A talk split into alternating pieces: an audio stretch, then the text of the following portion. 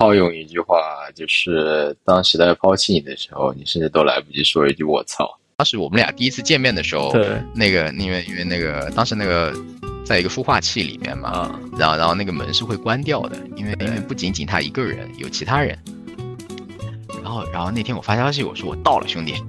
他说那个他说你进来吧，我待会儿过来。我说哎，我说但是你这个正门打不开啊，挂了个锁。他说哦，那你从旁边窗户爬进来。我说啊，旁边窗户爬进来。他说你应该爬得过去的吧。然后我想了想，我说嗯，可以的。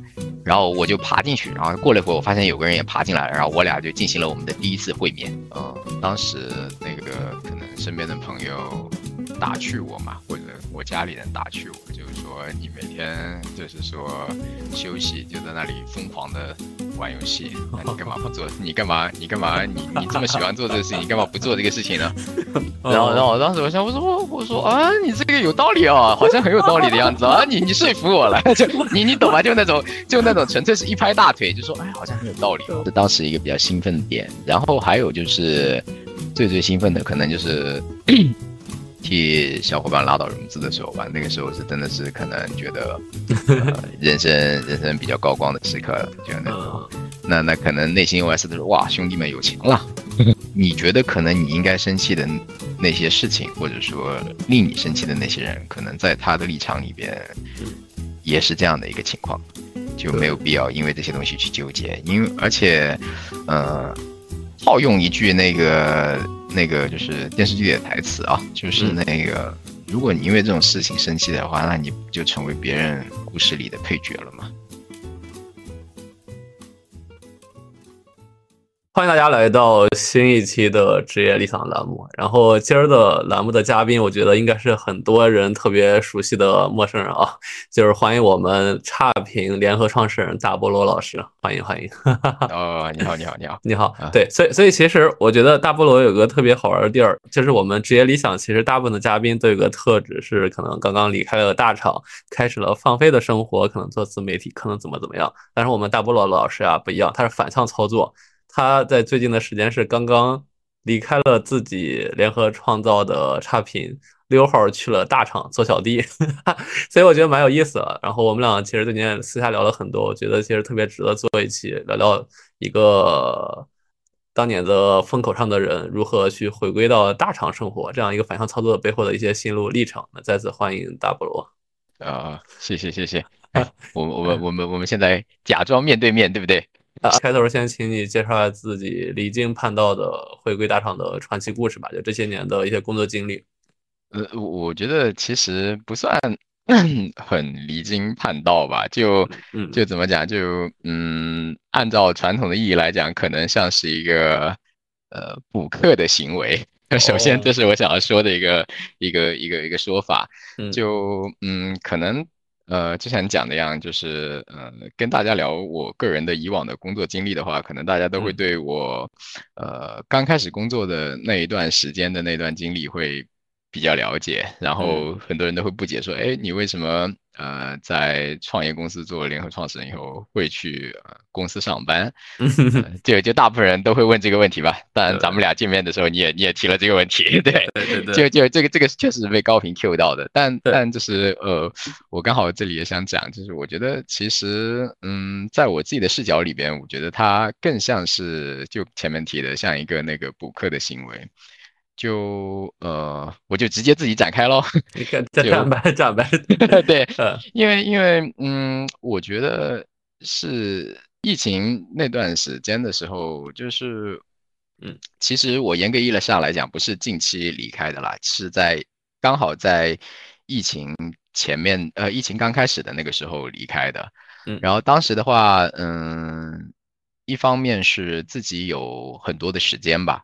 不管是客观原因，就是大家都只能关在家里嘛，对吧？然后另外一方面就是确实也休息了，因为当时也确实停下来了，然后就想到说，呃，可以做一些自己，呃，就是日常喜欢的事情。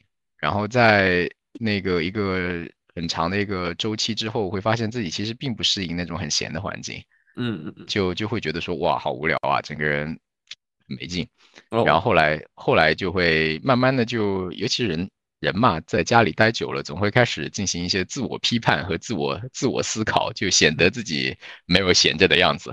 然后在那种情况下，就想着说，哎，在这种这种状态下，为什么不继续去做一些自己可能喜欢的事情呢？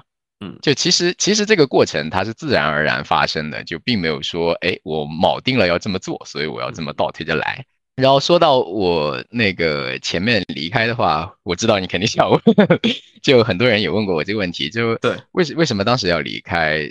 其实呃，我自己后来回想起来，觉得蛮搞笑的，就因为嗯，当时是这样的，嗯，每天早上去上班的时候，呃，我都会坐到工位上面，然后。我旁边有一个小伙子，他应该是比我小好多岁的。然后，然后他当年是在那个呃芝加哥交换过一年，然后后来去了我们那个公司上班。然后他每次都会问我说：“哎，你不觉得每天这样周而复始的会觉得很没劲吗？”就这是我们俩人俩人的就是日常的一个一个一个对话。然后后来有一天，他突然跟我说：“呃，哎，我我下星期要走了。”然后我当时很很纳闷，我说：“哎，你下星期要走了，你要干嘛？”他说：“我我想了想，我还是想读书，然后回到以前在芝加哥想要生活的那个状态。”嗯，就就就现在我们我们旁观的角度来讲，是不是听起来有点扯？就是说啊，这 这人这人脑子里在想什么东西？哎哎，但是但是你别说，我刚好有一个另一个朋友也是最近想回芝加哥读博士。还真是不是芝加哥特别有魔力？可能 芝加哥特别有魔力吧？对吧？可能可能也许是这样吧。然后当时我说我说啊，就说啊，你讲的好有道理啊！我当时心里想，然后然后后来后来我就开始睡不着觉了，就就夜里就也这这么讲有点夸张，就夜里就是那那个星期就是呃开始会思考这个问题，就是说哎，那那是不是？确实，大家有的时候可以主动去寻求一些变化，对，主动去做一些可能以前想做或者说并没有去做的事情，或者只是简单的主动去做一些改变，嗯，然后在那个情况下，当时因为整个行业，呃，客观来讲啊，就整个行业也处于一个嗯转型期吧，因为大家都知道，嗯，中国的自媒体它其实。严格意义上来讲是，呃，浓度非常高的，就是这个演演变的过程非常快，应该这么讲，就是它从那个图文快速的到了这个，呃，短内容到短视频上面，对，然后甚至包括中间夹着的一个状态是中长视频的 B 站或者这些其他的视频平台，对，都很快的被迭代掉了。就严格意义上来讲，就大众的碎片时间的消费习惯上来讲，然后在那个阶段的话，其实，嗯，也会有那么一点点。力不从心的感觉吧，就是因为当你呃每天就是要去做一呃做一些循规蹈矩的事情的时候，却又发现呃你得到的那些反馈它在不断的变化，嗯，那个时候可能会觉得说，好像生活并不是所有的东西都是呃大家自己能够控制的，嗯，就然后那在那个情况下，然后就各方面的因素加在一起吧，我就说，哎，那不如就休息一段时间吧，然后在休息的那段时间里边。然后，然后就可能，呃，就是说每天都在那里看电视吧，每天都在那里看电视，然后疯狂的反刍看以前的那些东西，然后最后最后就是像前面提到的，就闲的实在受不住了，然后就开始准备出去，完了，就简单浓缩来讲，就是这么一个呃，有点有点平平无奇的一个故事。对对，哎，但我听上去你这个故事比较像一半啊，就是这一半是你想。离开原来的环境，但是下一半其实是说你去大厂做小弟这件事儿，就是你可以离开以前环境，但是我理解你可以去再创业，做个自媒体，做个视频号，或者做一些新时代风能吹得到的地儿。但是你为什么去选择了直接好像回归到所谓的你们自媒体人的体制内的一个生活？呃，这里边有好几个原因哎。首先第一个的话，嗯，我说实话是因为。个人的喜好问题，就是，嗯，当时那个可能身边的朋友打趣我嘛，或者我家里人打趣我，就是说你每天就是说休息就在那里疯狂的玩游戏，那你干嘛不 做？你干嘛？你干嘛？你你这么喜欢做这个事情，你干嘛不做这个事情呢？然后，然后当时我想，我说，我说啊，你这个有道理哦，好像很有道理的样子啊，你你说服我了，就你你懂吧？就那种就那种纯粹是一拍大腿，就说哎，好像很有道理。我笑死！这这这这这其实是一个契机，但但但但后面也有也有一些其他的原因了。其他原因就是我觉得是两方面，第一方面是嗯，因为。呃，前面讲到就是客观事实，第一份呃那个事事情会让我觉得就是说，嗯，自己的能力是有限的吧？你能够影响到的人，对，任何媒体你能够影响到的人，其实终究是有它的局限性的，对。但是可能我有一些呃比较不切实际的幻想吧，就是像那个李宗盛的歌词里唱的，希望能够有千百万人因为我我创作的东西而去感动。我觉得在那个在那个时候，在那个时候，我选择了一个比较讨巧的方法，那可能是不是换一个平台，我能够更快的达成这个目标？嗯，就就就这个这个是比较功利的一个一个一个角度的一个说法了。然后另外一个就可能是真的喜欢，嗯，然后然后可能你我我估计就会问，那为什么会选择去做小弟呢？这个这个事情其实我觉得，呃。一开始也有想过这个问题，就我觉得那有很多人可能会说，哎，我不想低下这个头，我我觉得这样会很受气，自己好像有点傻逼，就可能很有有些人可能心里会有这样的想法啊，因为因为毕竟也有些同行他有他有也有过那个角色和身份的转变嘛。对。但但我觉得就是，嗯，怎么说呢？有些东西，嗯。你该还的还是得还的，就是以前没有吃过的鳖，你知道还是要吃的。我觉我这是这是我的我的一个一个人生观啊。我觉得就是有些东西你该经历的，它迟早是要来的，只是前和后的问题。嗯，那既然我我是属于呃，怎么讲呢？最起码在工作方面前半段我是人生比较幸运的那个状态。那我觉得有一些人生必经的东西，肯定在某个阶段它是要出现的。也许只有那样，我才能够呃感受上更加全面。明白，对，然后，然后还有一点的话，可能这么这么讲，可能有点虚伪，就是我本身没有什么呃权欲或者观影吧，反正你也知道，有些有些公司可能有些人在这方面是有一些特殊的癖好的，就。所以所以我觉得就无所谓啊，只要只要你能够达成自己那种感动千百万人的那种目的，那其实你的角色或者你的状态反而是次要的，对。嗯，明白。哎，但但我想说，你刚才有一个观点是说，呃，把账还回来。但是其实你去做小弟这件事儿是你的主观选择，并不是说一个客观现实你必须要面对。对，嗯，因为因为因为会这样子，就是在以前的时候，你说到这个，我我不得不提，就是以前的时候，其实呃，我自己现在回过头来审视，当时不管是我自己还是小伙伴，还是那些呃。呃，跟我们一起合作的人，嗯，会有一些愣头青吧，因为我们都没有经历过这种，嗯，所谓的职场的体系化的东西。其实说白了，都是真真正意义上都是野草吧，可以这么讲吧，很有生命力，但是，但是它毕竟是野草。但但这这并不否认说它有一些它自己的一些存在的价值和意义，但。终究在这个社会体系下面的话，可能有些东西的对于某些方面东西的感知，我们是比较偏差的。就像那个可能放到当时的话，我们很多人可能对人际关系的一些理解啊，包括说一些商业合作的一些理解啊，还是处于那种。呃，笨笨的状态吧，就 我我我觉得这个这个也也是前面讲到，就是因因为你没有经历过这些，所以你直接到了后面那个阶段，你会有的时候你可能会比较木讷在某些方面。嗯，我觉得这刚好就是呃，上班的话也能够让我刚好静下心来看看自己缺什么，以及看看以及看看大家是怎么样的。对，就就再说的装逼一点的话，就是因为我们以前那个。呃，有举个例子啊，就有个有个以前我经常跟大家分享的例子，就以前我们那个呃工作的环境嘛，是在杭州那个呃就是创创业园区里边。然后当年一几年的时候，杭州创业园区那边都是在一个很偏的地方。对，就呃类比到北京的话，可能都可能要往河北去看了，就大概大概是这么这么这么这么个这么个地理范围吧。嗯嗯，在那种情况下的话。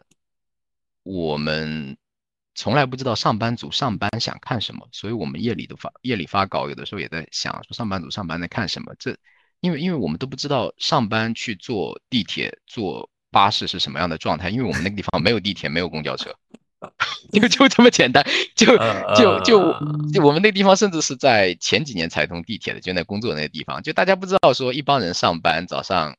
拿出手机的时候是什么样的一个行为？怎么怎么样？我们还专门有一天早上去了市区里面坐坐那个地铁，说看看大家早上这个新闻是怎么看的，看看哪些他们是喜欢用哪些 app，就是真的不知道，因为我们谁都没有经历过，就可能很多人就是学校里出来，我们当时甚至有个小伙伴，他是直接在呃哈尔滨读完大学大四，呃他当时已经保研了，他直接就过来了，然后然后他就。来我们那边实习，后来就留下来，然后就也也是一个 partner，然后后来后来他就那个开始写文章，留下来做那个一个输出主力了。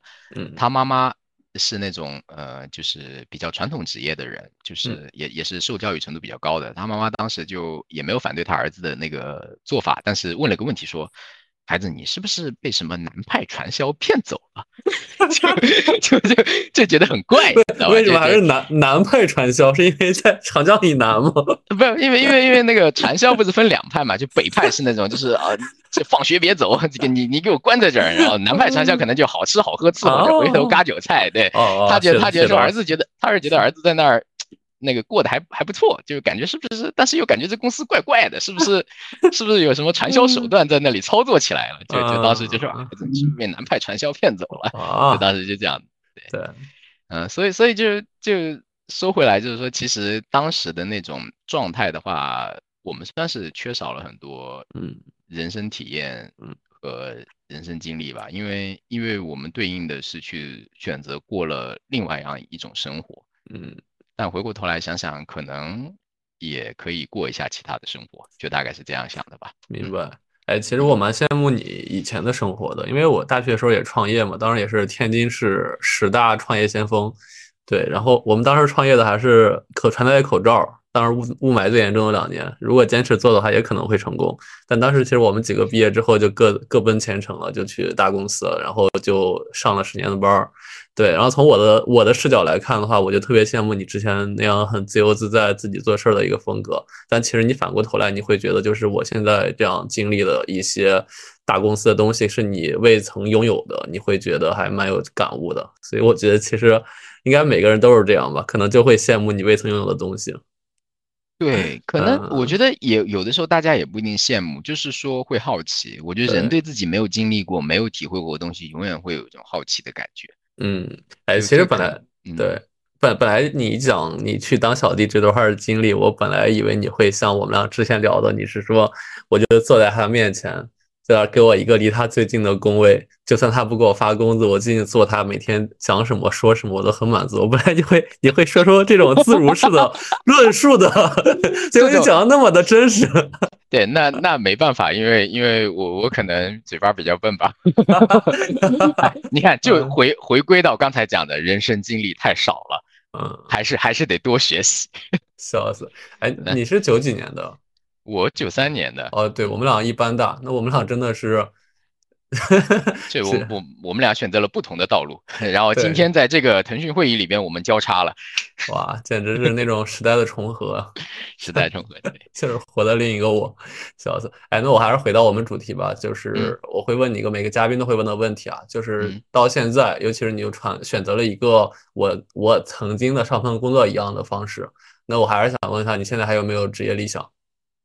呃，我要确认一下啊，是离开的离还是理想的理？不不不不不，理想理想理想三旬的理。呃，会有会有，因为因为就我刚才讲的，我觉得我这个人可能还是在某些方面可能还是比较执着吧。我觉得我刚才提到的，还是希望能够。就是创作出一些东西，能够打动千百万人吧。这个这个目标，我觉得其实一直会会在心里去提醒我吧。我我其实一直是有这样的一个想法的。就我觉得，嗯，职业本身是说你做什么嘛，对吧？你做什么，我觉得做什么，最终对于我来讲，我的目的是这个。可能有些人的目的是说，呃，我要满足自己财富的欲望；有些对人目的是说我要满足我的观影；有些人可能目的是说我要找个呃志同道合的伙伴们，每天快乐生活，对吧？那那每个人每个人的那个呃理想的那个方向不太一样，但呃。我在这个点上，我觉得我还是一直有这个执念在这儿的。就这个可能会是有一点，有一点怎么讲呢？有点玄幻的一个想法吧。因为其实，嗯，我相信你也知道，就这个这种东西，它其实很大程度上是看看概率、看天了，就能不能成，对，看命了，能不能成这个东西很难讲咯。对，嗯，哎，但但我蛮好奇，你现在大厂里，然后你还是想有这种可能能改变很多人情绪的一个能力。那可能你现在的方式就是在这个平台之上，某首歌或者某一个皮肤，或者甚至是某一个很 IP 属性的作品，会让你觉得你去影响了别人。你现在在工作的意义是这样吗？呃，我觉得是的。我觉得当呃，就是这些介质背后传递出创作者的情绪和他的思考的时候，能够有人共鸣的话，这个就是这个工作呃最大的嗯价值层面的东西吧。这是我的一个想法。对，你会不会是因为我们当年我们几个一起做成的那首歌受影响而 来到了这个公司？哦，那不会，那那那不是，那不是。我我说实话，不是因为这样子，因为因为我觉得呃。我倒我倒没有想要那那那个那么牛逼吧，啊 呃，对我我觉得我觉得是这样的，就是嗯、呃因为我自己有一些喜好，其实也没有那么大众吧，嗯但是其实也没有那么小众。说实话，我我只想要让那些也喜欢这些的人，也也爱好这些的人知道，这个世界上其实有很多人跟你是一样的。嗯，就就比如我现在也在服务爱好这些的人，比如我做的某件衣服，他们会很喜欢穿，可能就能表达你想要的那种情绪。对啊，对啊，就就就这种，我觉得，我觉得这都是一种手段和方式吧。因为，因为其嗯实人本质上讲，说白了，在社交生活里边，每个人不都是在不断的寻求认同嘛？但有些人可能现代社会很多人他抑郁压抑的，不就是因为觉得自己没有办法得到这个认同感或者归属感嘛？当当如果有个东西。能够让他知道，其实你不是一个人的话，我觉得这个其实意义蛮大的。包括你刚才提到的那个，呃，牛逼的作品，它也是在那个背景下面，让让人家让很多那个那个环境下的人得到了这种认同感吧，对吧？笑死！哎，嗯但但是我想说，就刚我们俩所表达的认同感，其实是一个外界对你的肯定，但但可能因为我们俩是 E 人吧，所以会这样。但是就是我采访很多 I 人，他并不需要这样外界的肯定，他更需要的其实是内我的一个实现。所以像我们有些嘉宾，他并不会做一些呃很大而广之的事情，反而会用一些内心自我疗愈的手段。对，但是人人各有志嘛，我觉得其实我们俩去对谈这次节目，我觉得对我们俩来说，其实都是这样的东西会感动我。对，是的，因为我觉得怎么说呢，那个自我感动这件事情，呃，我很久之前就已经有过那种感受了吧，就因为当时就做那个科技媒体相关的嘛，因为因为我自己以前就很喜欢这个东西，然后最后觉得说哇，每天感觉身边的同事都好牛逼啊，都 都都能够都能够做出行业这么精湛的报道，然后好像也能得到大家认可，然后但但并没有让我有那种感觉，就是说能够感动到千百万人吧。这个事情，我嗯觉得可能还是还是会让我有些遗憾。对，好吧，哎，既然你也提到了那个媒体，我觉得很多观众对你特别好奇的，其实反而是你以前的工作哈，就是当时做差评的那段经历。因为对你而言的话，你刚进入了一个正规职场，你之前其实是在创业了。那我觉得刚好也 Q 一下第一道第一个问题里你没有详细讲的一个点，就是你毕业的那个年代，其实全职做公众号是一件挺被挺冒险且会被非非议的事情，家里肯定也反对过。我们还想采访一下你当时做这个号的一个契机，包括你那段时间，呃，大概一个工作状态和面临外界的一个状态是怎么样的？呃，当时的状态是这样子的，就是那个年代，咱们俩同年的哦，你你应该知道，就是其实，嗯，全全国各个地方来讲吧，当时不是都是什么鼓励创业，甚至鼓励大学生创业，什么就到处都是这种风气，哦。就所以所以在那个情况，就在那个时代背景下面，你去就是进入一个创业团队去做这个事情，嗯。嗯，就是在自己的那个内心感受上面不会有那么大的排斥感，不像现在，现在可能大学生毕业说你叫他去个创业团队，他可能说哇，我明天是不是要嘎了？可能可能会有这种，可能会有这种 比较负。对对，那那个年代，那个年代可能大家在路上背诵的还是马云圣经，对吧？就梦想还是有的，万一要实现了，对吧？就就可能大家大家当时还是可能都是怀抱着这种就是说一飞冲天的想法的，就不管不管是哪哪一方面嘛，就所以首先他他在呃心理就是接受的这个程度上面来讲，不像现在那么有那么高的一个门槛需要迈过去，就就这可能是一个很正常的一个事情。对，然后另外一个的话就是我刚才讲到，就是我。我因为我非常喜欢这个东西，就当时呃，我印象比较深刻的是，我和那个呃，就是就是主要的那个最大的老板，我们两个人那天第一天聊的时候，就在那里聊那个。以前的那些手机发展史聊是聊到那个诺基亚，甚至聊到那些以前那些互联网公司那些有的没的，然后就觉得一拍即合，一拍大腿，哇天哪，知音你懂我就是这么回事儿了，对对，然后哦，当对这里有个插曲很搞笑的，当时当时我们俩第一次见面的时候，对，那个因为因为那个当时那个在一个孵化器里面嘛，然后然后那个门是会关掉的，因为因为不仅仅他一个人，有其他人，然后然后那天我发消息我说我到了兄弟。他说：“那个，他说你进来吧，我待会儿过来。”我说：“哎，我说，但是你这个正门打不开啊，挂了个锁。”他说：“哦，那你从旁边窗户爬进来。”我说：“啊，旁边窗户爬进来？”他说：“你应该爬得过去的。”然后我想了想，我说：“嗯，可以的。”然后我就爬进去，然后过了一会儿，我发现有个人也爬进来了，然后我俩就进行了我们的第一次会面。对，所以所以那个孵化器其实也不是他的，你们俩是偷偷潜入人家孵化器找了。没有没有，他他他在那上班，他就他当时就一个人在那工位上面，对，就是这样子。笑死！哎，那时候你毕业了吗？是还没有毕业的时候就开始做这件事？呃，毕业了，毕业了，毕业了，毕业了。对，哎，所以你毕业之后的话，相当于也没有找工作，然后直接就是网上聊天，然后碰到一人，然后你俩一块去做公众号，然后就成了。呃，也不是网上聊天吧，是一个朋友刚好在那边，刚好当时就跟他聊起来，然后介绍了，然后就去了。哦，大概是这样子的，就哎，你们可能这个挺适合的。嗯啊，好的，好的，好的，你说的很有道理，然后就去了。因为当时也闲得慌，对。哦，哎，所以，所以你本来如果没有找到这个朋友爬那个窗的话，你本来规划是毕业要干嘛？呃，本来毕业规划的话，我当时其实有想过去那个会去做传统传统行业的生意，哦，继承家业吧？呃，也不算吧，没什么家业好继承的，只是只是什么呃子承父业吧，做一些平平无奇的常常规工作罢了。对，明明白了。哎，那我我我问个好奇的问题啊，就是你你当你从这个公司出来的时候，你其实还是赚到了一些钱，是吧？可以让你去一点一点点，让你玩游戏玩个一年半年还是没问题的。啊，对啊，躺在家里，看那个不能描述的那些平台的电视，不要误会。对对对，没有没有。对，然后然后当时对哦，我忍不住再次推荐一下。我我说到这里我就要推荐了。我当时那个就是夜魔侠看了三遍，嗯，逐帧看，对。就当时，当时我靠，那个就是内心甚至都代入了，就是那种，就是我我需要那个什么，有一些自己的一些想法要去整理，自己的一些使命要去完成，甚至都有这种这种这种比较中二的东西燃烧起来了。我我回去学习一下，我其实没看过这个片子。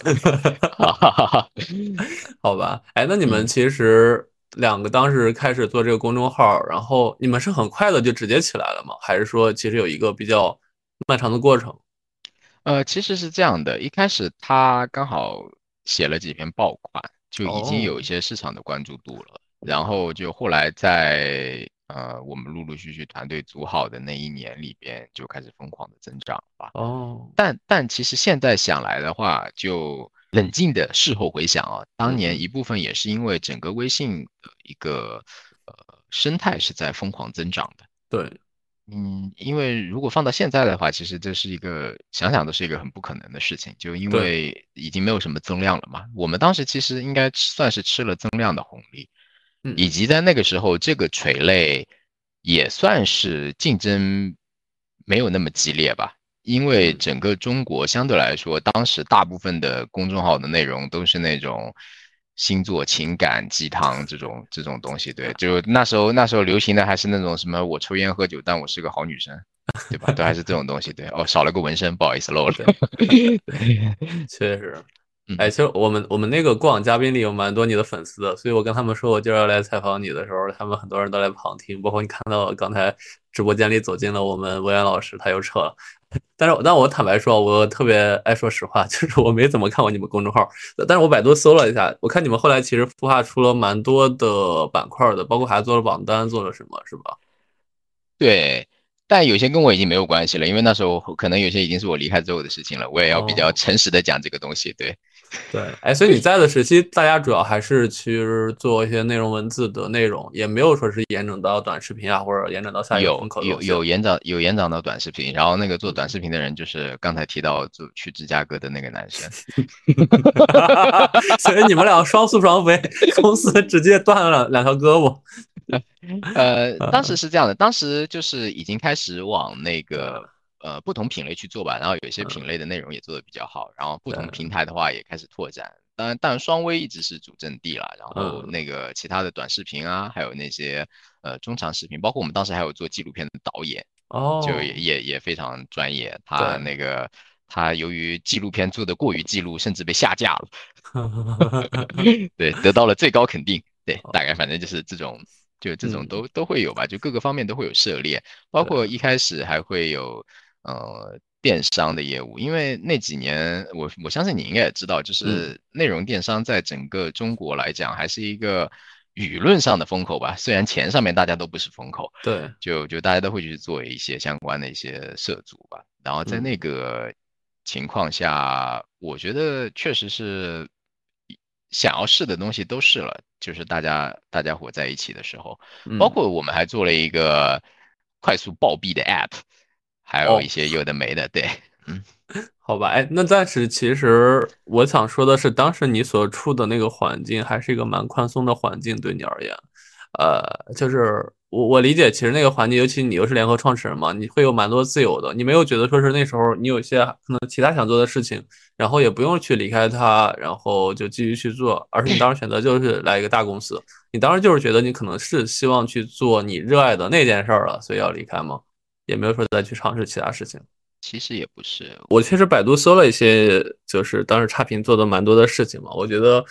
呃，尤其是我记得特别清，是当时微微信有一个十周年的节点嘛，当时他去发了一条微信，去感谢了过去十年其实对他影响比较大的公众号。当时我看到了有你们的公众号，当然你也发了朋友圈嘛，还蛮感慨的。对，所以我觉得其实虽然就是结果是你离开了，但是过程中一定是有很多你觉得感受特别深的时刻或者高光时刻，你能不能分享一些？当时你让你觉得特别兴奋的几个时间点，或者一个时间点就行。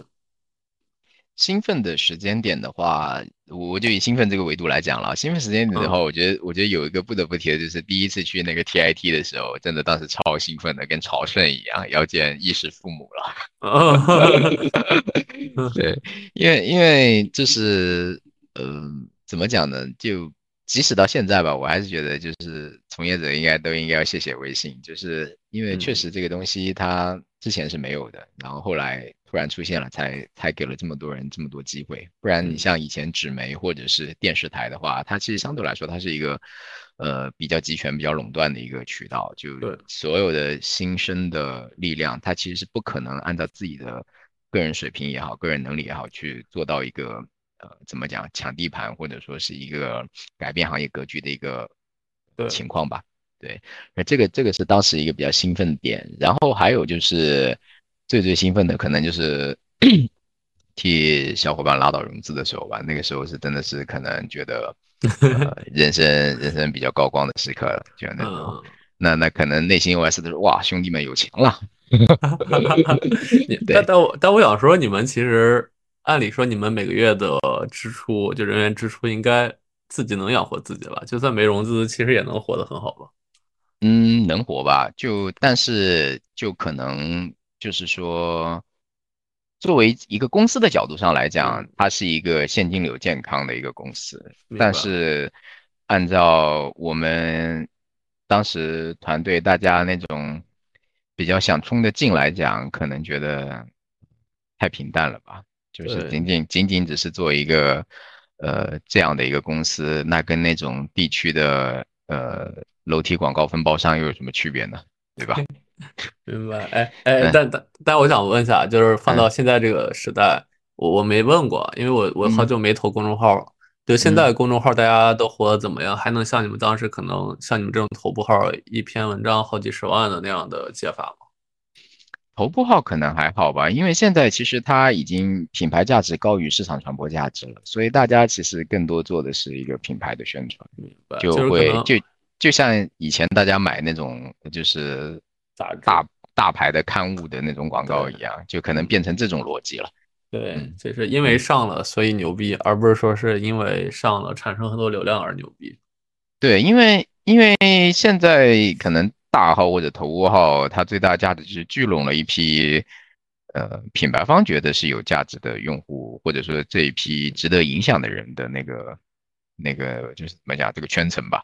嗯，就如果如果纯粹只是效果的话，那我们品牌来说，那去投那种电商广告不更合适吗？直接带货，效果付费，对吧？确确确实，现在进入了一个很魔性的循环，就是你说的，就反而大家可能觉得到最后一环直接带货吧，对吧？这个眼眼睛可以看得到的利润的转化，对我觉得我觉得是市场周期性的问题吧，就是。要生存的时候，肯定都是为了生存去做任何考呃做各种决策的。当你就是生存不成问题的时候，那随之而来有些面子上的东西可能就要出来了，对吧？对。哎，然后我们回回过头来聊聊你最近的工作感受吧。就因为我们俩应该第一次见面的时候，我理解没错的话，应该是你刚入职没多久吧？可能是的，是这样的。你的记忆非常好，谢谢你。对。对对对，那时候大家都还在。哎呀，太敏感了，天啊，受不了了。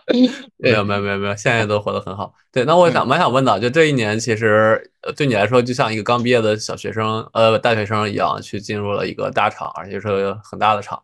呃，你能聊一聊这一年你的感受和想法吗？咱们说能说的。感受和想法，我我觉得，呃。感受的话，我觉得就是确实就是怎么讲呢？我我打一个不太不太恰当的比方啊，就就像一副扑克牌，你可以拿来打斗地主，也可以拿来打德州扑克。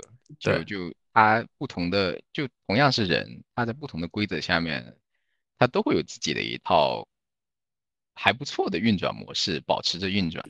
对，就就我觉得最大的感受就是，哎，原来这样的运作方式，它也是能够持续。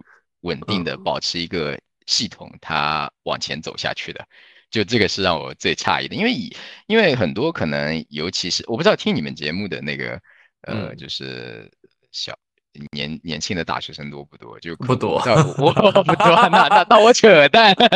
对，我就就我我讲我自己吧，我不不给别人说说教的话，这个显得有点蠢。就是我自己以前最早的时候，可能会觉得，可能一个东西它只有一套运行的规则模式，一个东西。对，但是其实久了以后，尤其是出来上班了以后，发现其实一个东西它不一定有一个解法，它有不同的解法，也不一定只需要这个答案，它有不一样的答案。在这种情况下，你不能说哪种运作模式它更高级或者更好，或者说回报更有效，就反正都都挺有意思的吧，都挺值得去看去研究的。对。我我我感觉我这样讲有点像谜语人，但是我我想你应该能知道我在说什么。我我能知道，但呃，其实我换个角度来讲吧，因为我这两年我觉得是我职业有点蜕变的阶段，因为我以前也是个愣头青，之前就是你也有所耳闻吧，就是我在我以前的公司里是久仰大名，对对，逢谁骂谁，逢谁怼谁，只要你说的我觉得不符合道理的话，其实就是不对。然后我当时我们总经理其实。跟我聊过一次，就是聊了一下，就是他说其实你什么都好，但是我希望可能你学会一点，就是你要保持钝感。就因为他也是他也是个年轻时候很聪明的人，就是我我觉得我不如他聪明。他跟我聊的一点是说，他觉得钝感这个东西不是说反应慢，而是说你要对事物的感受能情绪往后延一下。就比如说一件事儿，如果你要生气，你不要当即生气或者做出生气的反应，你可以去等半天，你再判断这件事儿需不需要你生气。我觉得那句话我在我他给我说的那一年里，我完全没有 get 到。但是刚好是在今年，可能相对一个比较闲适的状态下，我反而是很有体会了。就很多东西可能我把它往远放一放，其实反而会感觉不太一样。所以可能我我能理解你的，你刚刚说的那种不同方式就是这样。我觉得可能你感受到像你，比如你之前其实你们做自己创业公司，可能是火急火燎，或者大家去拼命做很多的事情，但可能你现在有有可能不一样。但是我觉得可能现在这样的钝感的东西，最后产生的效果，有可能还比你们当时很火急火燎做很多事儿要好。这这这是不一定的，这可能就是每个公司运行的方式不一样，但其实产生的结果有可能其实是慢反而会更扎实。是啊，是这样的。对对，这这个真的是我这两年最大的感受。我说实话，我我靠，那我学到了，还好还好是免费的。别别，是经经历了很多挫折和投诉之后学到的东西。对对，哎，我其实还有点，我觉得可能就是，嗯，人际上也会有不一样的感受吧。就人际上的感受，就是因为。人越多，可能立场越多，立场越多，那其实关系相对来说就会更复杂嘛，对吧？对。但其实真的归根结底，呃，咱们去细究每一个人的立场的时候，会发现，其实就提到你刚才说生气的那事啊，其实有很多事情也没有必要生气啊，因为你站在那个立场，可能你跟对方的判断和选择也是一样的，甚至可能更过分。就所以。就这么想想，好像反而更佛系了。对，确实是这样子。确实，而且其实有时候你的生气，甚至都是伪装出来的生气啊。就是，这是我现在才能思考明白的。就很多时候，我看到的很多生气，其实它并不是生气，它可能就是为了表达生气而发泄出生气的状态。他背后可能正在笑。对，这可能是一个更高的境界，但我们俩应该做不到。呃，做不到。我我能做到，只是不生气。但但我觉得现在现在不生气的原因，可能仅仅是因为，我觉得可能我对那种宿命论有些痴迷吧。我觉得我们都只是这个整个社会前进巨大齿轮里的一部分而已。其实你这个个体再怎么发生变化，或者说你这个变量对于整个事情的结果，最终是没有什么变化的，就顺其自然就好了。而且在这个情况下的话。嗯，你觉得可能你应该生气的那些事情，或者说令你生气的那些人，可能在他的立场里边，嗯，也是这样的一个情况，就没有必要因为这些东西去纠结。因为而且，呃，套用一句那个那个就是电视剧里的台词啊，就是那个，如果你因为这种事情生气的话，那你不就成为别人故事里的配角了吗？嗯，对吧？哇，这这句话太妙了。是啊。对，我我们一定要是主角。哎，我们跳过这个话题吧，再聊深了聊吧，再聊这个话题。对对，聊吧这个话题。哎，对，下个问题，下个问题，其实我觉得还是想回到那个你曾经的身份，就是我我其实我节目里跟好几位像你一样咖位的主编有聊过，大家其实对文字已死这件事儿表达的态度不太一样。但是其实我能感觉到大家一种平静的状态，并不是悲观。我我其实这个问题还想再抛给你啊，就是其实当年很多你们同类的头部的公众号主编们，很多如果没有做视频化转行的话，其实现在呃转很转视频化转型的话，现在可能都转了行。但可能像 Black 那种就 What You Need 他们其实很多人其实做转型做的比较快的，可能现在又拥抱了一些新的东西。那你觉得如果说是没有转型的话？你们当年做公众号最头部的这些人，他们你们这个行业的未来会是怎么样？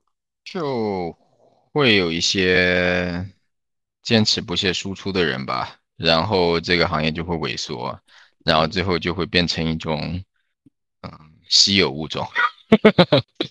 我觉得，我觉得，我觉得会会这个是必然的，就是这个事情是必然的。但但其实我觉得大家可能一直以来。我我这是我个人的看法，大家一直以来关注的点，我觉得不应该是在文字这个东西上面，因为本质上讲，媒体它所要做的事情是信息的传递。对，对，就是那其实文字只是一种载体罢了。那如果按照这个逻辑来讲的话，那以前的人还要说甲骨文已死，因为没有人在龟壳上面写字了，对吧 对吧？就就不就就这其实本质上讲，这个社会其实你会发现信息依然在传递，只是因为。信息传递的更多了，所以可能，呃，就是产量比较小的那些东西被夹在中间，更难被看到了。但并不意味着说这个东西它就不存在了，或者说没有人想要去看它了。我觉得这个是不太对的。所以这个事情上面怎么讲呢？我我保持一种比较绝望的乐观吧。我觉得，我觉得 绝望的乐观，绝望的乐观，对啊，我觉得，我觉得，我觉得就是会会持续，永远会有人去消费它的。就像现在还会有人用毛笔去写字，会有人去那个临帖子，会有人去那个呃收钢笔。但不不得不承认的是，大部分的文字输出对于呃市面上百分之八十吧，不敢说九十以上吧，这是我自己瞎瞎扯的数字，我打个补丁，不是什么来源于正规渠道，就大部分人肯定还是通过打字这个方式去实现文字输出的嘛，对吧？但并不意味着就是写字啊或者这些东西会消失掉，我觉得它还是会存在的。那可能一旦在那种情况下，那你想书就书法它不仅仅是一种输出方式的，它反而变成更艺术化的一个东西了，就。就大家会把它当做一个艺术品去欣赏，那可能如果文字坚持做下去，可能未来也会变成这种，就是可能变成了文学的一种呃种类。公众号体，对吧？随便扯，对，大概是这样子，对，对，所以可能会比较像现在的报刊亭吧。我看现在报刊亭已经越来越少了，但是还是会存在。然后到我们我们俩当时高中的那会儿，其实像意林啊、像格言呀、什么花火呀，很多杂志其实是应该是我们必读的，就是甚至为了作文做打底的。没有，我看的是我爱摇滚乐。哎呦，你那你那你高考作文怎么写？啊，对，但但但我觉得其实现在这代的高中生，可能他们应该不会再看我们当时那批纸质杂志，但那些杂志可能现在都活跃，还是活在了各个的报刊亭。我觉得会不会就是最后坚守到最后的这些公众号，他们就会像如今报刊亭里那些还在坚守的杂志一样，他们会最后矗立在公众号的报刊亭里。然后等待可能那一千个人、两千个人来阅读它，但是大家就是互相给到对方最后的支撑吧。对呀，我觉得我觉得会，而且在那种情况下，不不过我我比你可能稍微乐观点，我觉得在那种情况下，可能随着这种信息接收的方式的一个进化，或者说是进化之后，大家的付费意愿可能也会不一样。就那种情况，可能就是。怎么讲呢？就是变成了一种呃信息的服务产业吧，就服务一帮人，然后大家为自己的这种行为去呃做一个消费，就大概就是这样子。对，就会变成像像得到或者知识星球这样一些知识付费的模式了，就文字会变得价值更高，然后产生它的人的门槛也会更高。对，就就可能就可能就是最后就变成了这种这种情况吧。我我的理解里应该会是这样子。对。但这个也只是想象了，对，哎，但我就刚好我我想起了另一件事儿，因为我最近刚好在研究另另一个媒介，就是像七猫呀，像番茄小说，其实我我我完全不是这个受众啊，所以我无法去理解，就是很多免费小说网最近如雨后春笋一般的崛起了，然后我发现好像我那天我跟谁聊，他们说现在写小说的人反而比以前更多了，但那些小说可能很多都是一些无脑或者甚至 AI 都可以生成那种爽文小说。你你他们好像也越来越多占用了很多，嗯，我不认识的那群人的时间。你你有没有观察到这个现象？嗯，有吧。其实这个在我入行的时候就有人这么讲，就就是说，就是好像产生了一些偏下层的东西，然后有人开始去关注消费，然后这些消费的群体可能在传统的那个行业视角里边是看不见的。对，大概是这样子。诶，这个这个我我我不知道怎么去解读这个，但是我有个想法，有也不是想法吧，之前听到的一个说法跟你分享。就以前有人去吐槽嘛，说呃很多民工、很多农民去听那种土嗨的歌，然后快手上面外放，就很就很让人觉得不好，嗯，对吧？这这这这种可能也，我相信你身边可能也会有人持相同的观点，嗯。然后，然后有个有个老师，他他说往好了想，也许这些人他以前这辈子都没有听音乐的习惯，也是促进时代进化的一部分。对，就就就就就回到小说这个内容的话，可能呃很多人，我们我们先说受受众读读者这个角度啊，可能他们以前从来没有文字消费的这个习惯，不管是说付不付费，就是说他不去看这个东西。嗯，就他他可能每天就是，呃，躺在房间里边，晚上休息的时候看一下电视机，然后啪关掉，对吧？但最起码现在现在他开始阅读文字了，嗯，我觉得我觉得这个这个其实已经是一种已经进一种一种一种社会文明进步的一个表现了。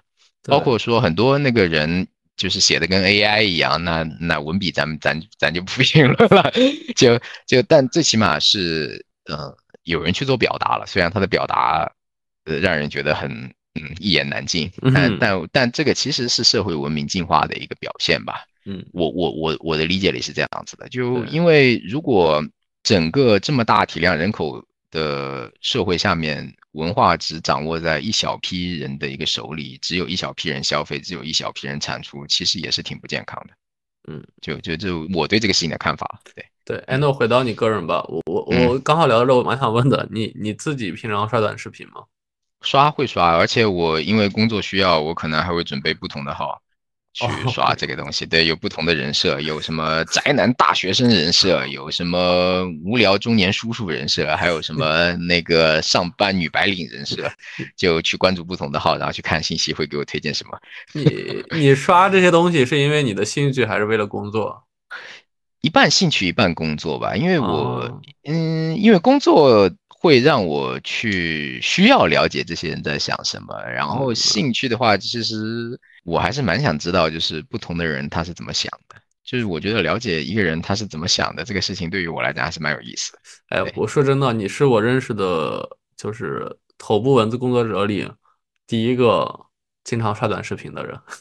那那那看来是文化水平最低了，是这意思吗？没有没有没有，我因为因为因为我每个人都会问一遍这个问题，所以我发现大家好像共性都是。会坚持做一些就深度文字和集中文字的阅读，大家不太会希望把时间花在碎片时间里。但是你可能是我看到第一个，反而还会刻意去保持不同人设去刷这些碎片视频的人。对我，我可能我可能跟他们不一样吧，他们是比较勇敢的人，会坚守自己的那个方向。我是属于那种可能在这件事情上面，我我包括我这个。就是职业角色转型也一样，是比较没节操的，打不过就加入。对，呃，对，蛮蛮蛮好的，蛮自由的。其实我觉得这样自由的东西，反而会让你变得很与众不同。哎，那我回到你个人的职业理想吧，刚好其实也聊到这块了嘛。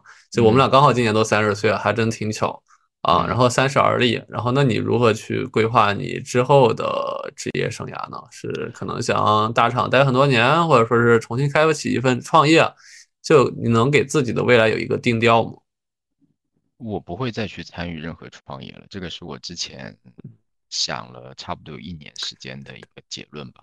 因为因为嗯，一部分是来自于我性格的一种逃避的一个状态吧，我觉得。但未来可能会发生变化，因为，因为其实你要做一件事情的时候，你要考虑到很多很多很多人，你会，比方说，会你的一个决定可能会影响到几十号、上百号人他的一个生存问题，嗯，或者说你会影响到他们今天的心情，这个其实是对于我个人来讲，我觉得是一个压力很大的事情，在这个这个方面，我我觉得就是当你。背负着这样的一个角度去做一些决策，或者去做一些思考的时候，其实你很难摆脱出那个束缚，或者说那个枷锁，去做一些创作性的一些想法吧。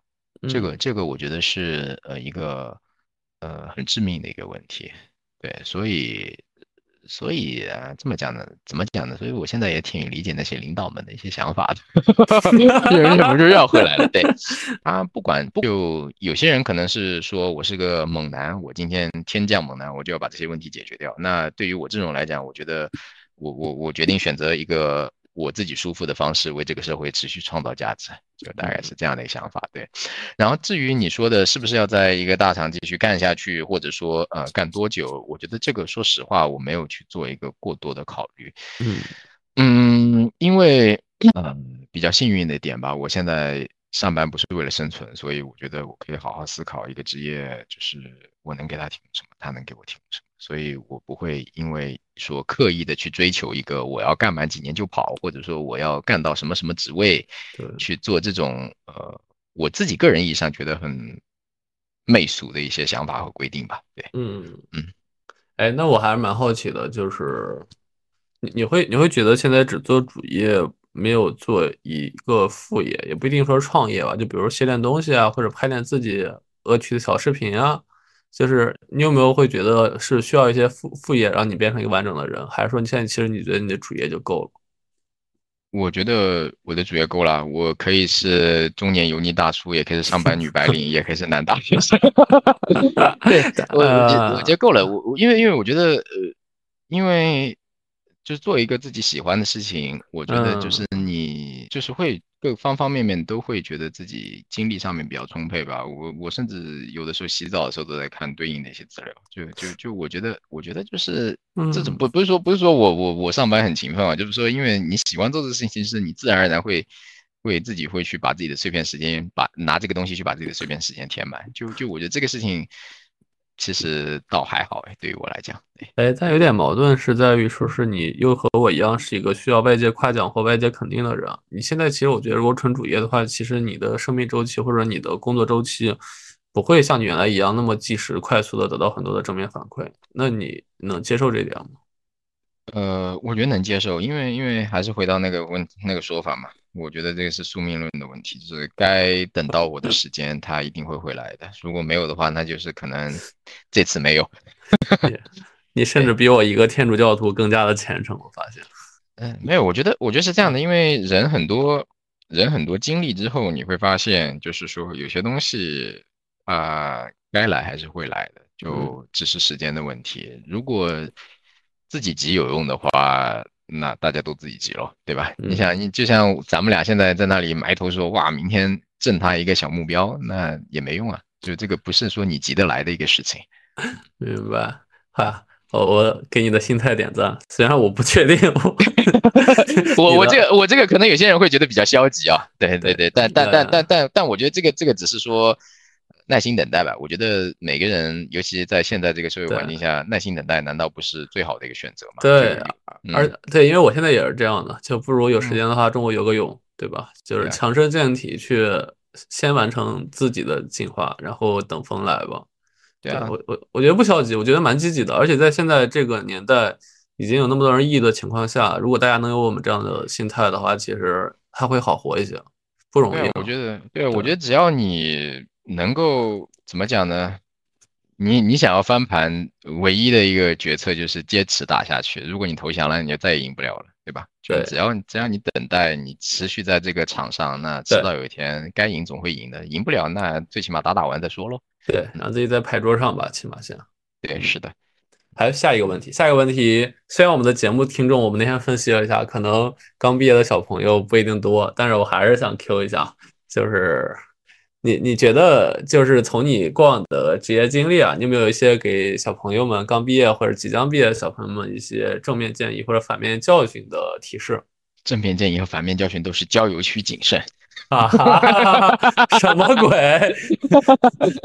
你你你能没有拆开一下吗？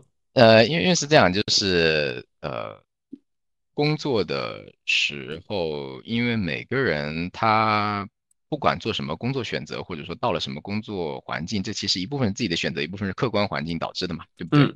就你没有办法说保证你百分百都能够有一个你自己觉得很舒适的工作环境，这个是客观事实。尤其是现在这个情况，对，呃，在这个情况下的话，你也不能改变你的爸妈，对不对？也不能改变自己的家属。那你的人际关系和你的生活里边，只有朋友是跟你的朋友是唯一的变量。那那这种情况下。你找一个找一些志同道合的朋友，找一些比较值得信任的朋友，那你可能生活比较开心。生活比较开心的话，那你工作自然也就没有那么难受了，对不对？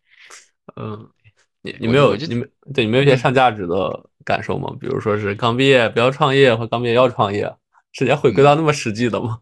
我我觉得这个是比较实际的，因为因为不管创不创业还是上不上班，最终能把事情落定的都是人。如果人一开始都不对，那你最后。很多事情都是瞎扯，对吧？万一你朋友合适的话，那也许你干了一年，明年就创业了呢？谁知道呢？对不对？我觉得上价值这个事情，我我我我自己是比较比较反感的了，因为我自己听人家上价值，我会鸡皮疙瘩，而且我自己人，我觉得像我这种情况也没有什么好价值给别人上的。对我觉我觉得我觉得大家大家尤其在这种情况下，嗯，更应该坚持去做自己的一些想的事情吧，然后然后就。好好交朋友就是这样子，交朋友是的哇，也是一个很新的观点啊！真的，我觉得每期嘉宾都会给我一个完全想不到你们会表达的观点。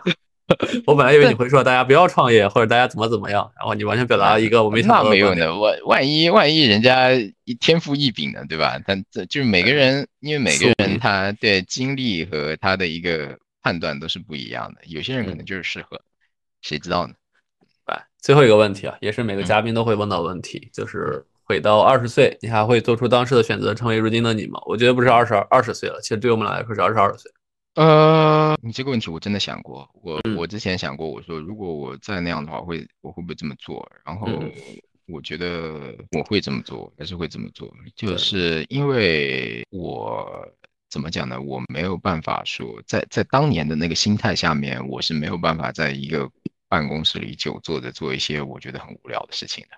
这个是对自己当时清晰的一个认知，就当然是后来很多年以后反反反应过来，自己当时做不了这样的事情。那那肯定，即即便不是做这个公司这件事情，也会去做去别的团队去做类似的事情。我觉得可能还是会做一样的选择吧，因为因为其实我做的所有的事情都还是跟自己的兴趣爱好相关的。如果你懂的，不不延展了，对，不然再再讲就太太太刻意了，对。对，所以，我们节目其实这么多嘉宾，大家其实大部分人都是跟你说类似的话，所以每个人其实都是许光汉。许光汉即使知道飞机要坠毁，还会义无反顾的去上那架飞机，然后一次比一次更勇敢的去乘上那架飞机。对，这么讲讲，好像大家都是经验主义哦，还是会喜欢喜，还是不敢去尝试不一样的东西。对，我觉得可能是因为大家虽然现在很多人 gap 或者很多人失业了，但是大家仍觉得自己可能还是成功的。就过往的经验还是成功的，就没有人对自己定义是 loser。嗯，那我倒不是这样，我只是觉得对自己的定义就是我没有办法去做那么那么就是 刻板的事情吧。对，好吧。嗯，那今天的节目就到此结束，然后也特别感谢大菠萝老师的分享，然后也希望作为大厂小弟的你在接下来的日子里能够实现自己的热忱，实现自己想做的事，在这样一个大平台里能够发出一些让那些热爱跟你同样的人看到一些你的光。对，谢谢谢谢谢谢。